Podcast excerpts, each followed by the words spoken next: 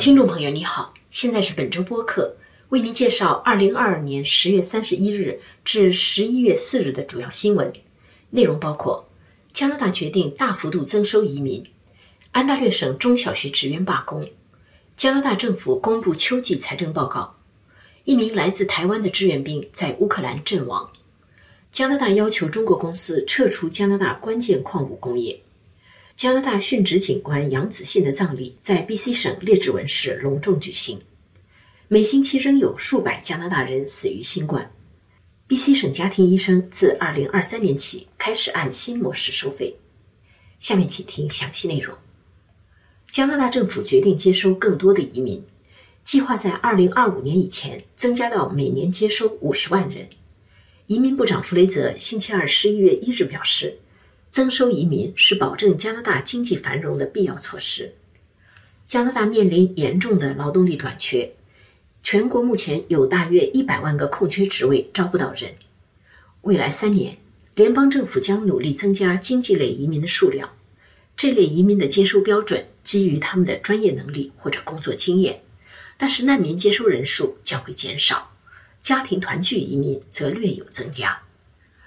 加拿大统计局上星期公布的人口普查数据显示，目前加拿大总人口中，移民和永久居民占百分之二十三，几乎是总人口的四分之一。尽管安大略省议会星期四十一月三日通过了禁止该省中小学职员罢工的新法律，五十五万名辅导员、管理员和图书馆员等学校员工。还是在星期五按工会原定计划走上街头。这场劳资纠纷不涉及教师，但是多伦多等地的教育局仍然决定停课或改上网课。目前尚不清楚下星期一罢工是否继续。按照安大略省议会星期四通过的二十八号法案，违法罢工者将被处以每天四千加元的巨额罚款，对工会的罚款则高达每天五十万加元。这场主要因工资涨幅分歧引起的劳资纠纷已经持续了一段时间，但是现在似乎陷入了更严重的僵局。代表安省中小学员工的加拿大公职人员工会警告说，如果政府不取消新法，罢工就将持续下去。而省政府表示，只有在非法罢工停止后，政府才会回到谈判桌前。加拿大财政部长弗里兰星期四十一月三日向众议院提交的秋季财政报告显示，联邦政府的财政状况好于预期。报告预计，二零二二至二三财政年度的赤字为三百六十四亿加元，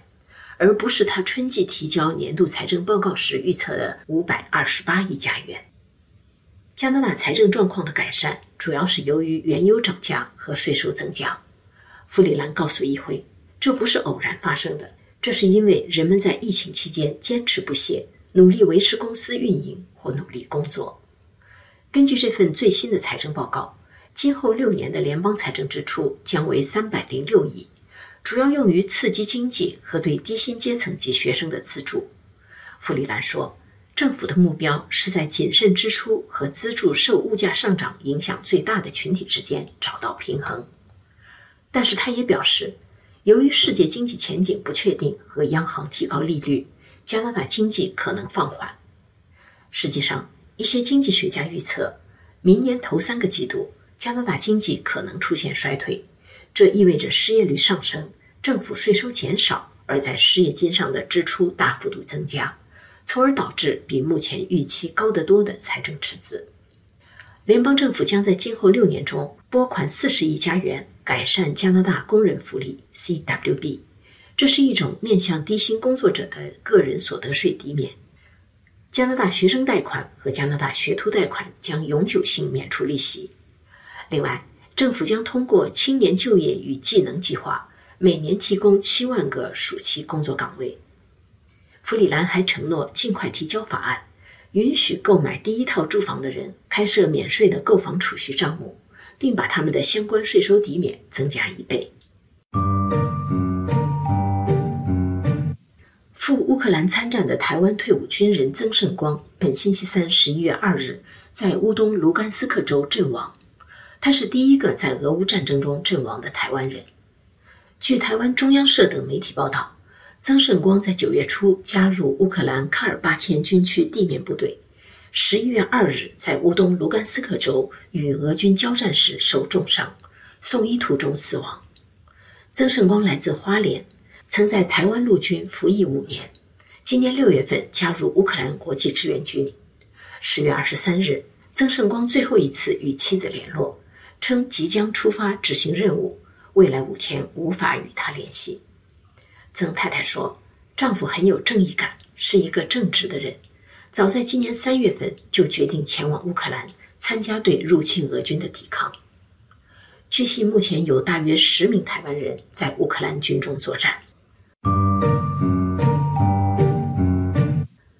在进行国家安全审查以后，加拿大政府要求三家中国企业卖掉他们在加拿大关键矿物公司中的股份。这三家公司分别是中矿香港稀有金属资源有限公司、盛泽锂业国际有限公司和藏格矿业投资公司。锂、镉、镍钴等矿物和金属是制造蓄电池、电脑、电动车、太阳能电池板等产品不可或缺的原材料，因此被视为会影响国家安全和未来经济发展的关键资源。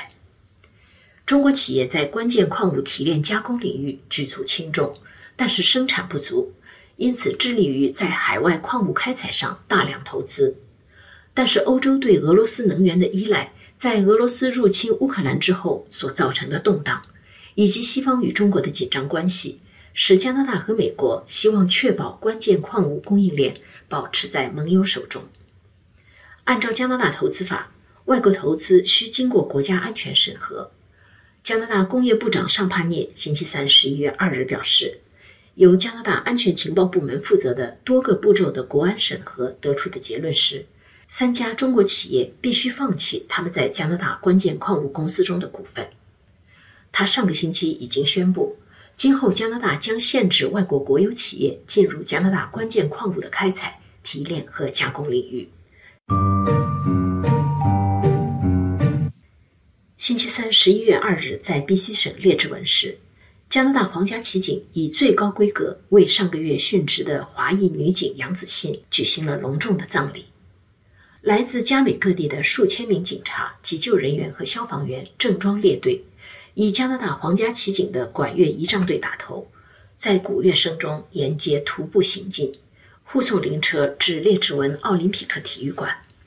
按照加拿大皇家骑警的传统，护灵队伍中有一批空安的坐骑，意在向倒下的战友致敬。三十一岁的杨子欣出生于台湾台中市。幼时随家人移民到加拿大，三年前加入加拿大皇家骑警，是本纳比皇家骑警支队的一员。十月十八日，他在执勤的时候被一名无家可归者刺中胸部，随后在医院伤重不治。一位杨子信的朋友在葬礼上致辞时说：“他曾多次身处足以改变一个人心性的逆境，但什么也无法消减他的热情和善良。他富于同情心。”乐于助人，永远以微笑和开放的心胸面对生活，坚信明天比今天好，坚信个人的行动能改变世界。联邦卫生部的统计数据显示，过去四个月来，加拿大每周死于新冠的人数一直在二百人以上，两星期前更是提升至每周三百零五人。和疫情初期不同的是。现在感染后转为重症甚至死亡的患者，绝大部分是老年人，患有不止一种疾病的人，免疫系统被化疗损害的癌症患者，以及拒绝打疫苗的人。今年八九月的统计数据显示，完成疫苗接种并打过至少一次加强针的人，因新冠重症住院的几率比没打疫苗的人低三倍，死亡的几率低五倍。但是医生们警告说。尽管新冠患者转为重症的比例下降，但是他们仍然会对医院系统造成巨大压力。B.C 省卫生部星期一十月三十一日宣布，自二零二三年二月起，该省家庭医生将可以放弃目前实行的按患者人数收取费用的模式。新模式将把问诊时间疾病的复杂程度和患者总数等因素考虑在内。在现行制度下，BC 省家庭医生每看一个病人，可向省政府收取三十加元，无论看的是普通感冒还是更复杂的慢性病。省卫生部长迪克斯上个月承认，BC 省医疗系统陷入了危机。二零零三年，该省有三十四万人没有家庭医生，这个数字在二零一七年增加到了九十万八千，今年可能更多。迪克斯星期一在新闻发布会上表示。新的付费方式对正要入行的新家庭医生更有吸引力，也更能留住已经开业的医生。另外，根据省政府与 BC 省医生协会刚刚达成的协议，该省全职家庭医生的年薪将从目前的二十五万加元增加到三十八万五千加元。以上是本周主要新闻，谢谢您的收听。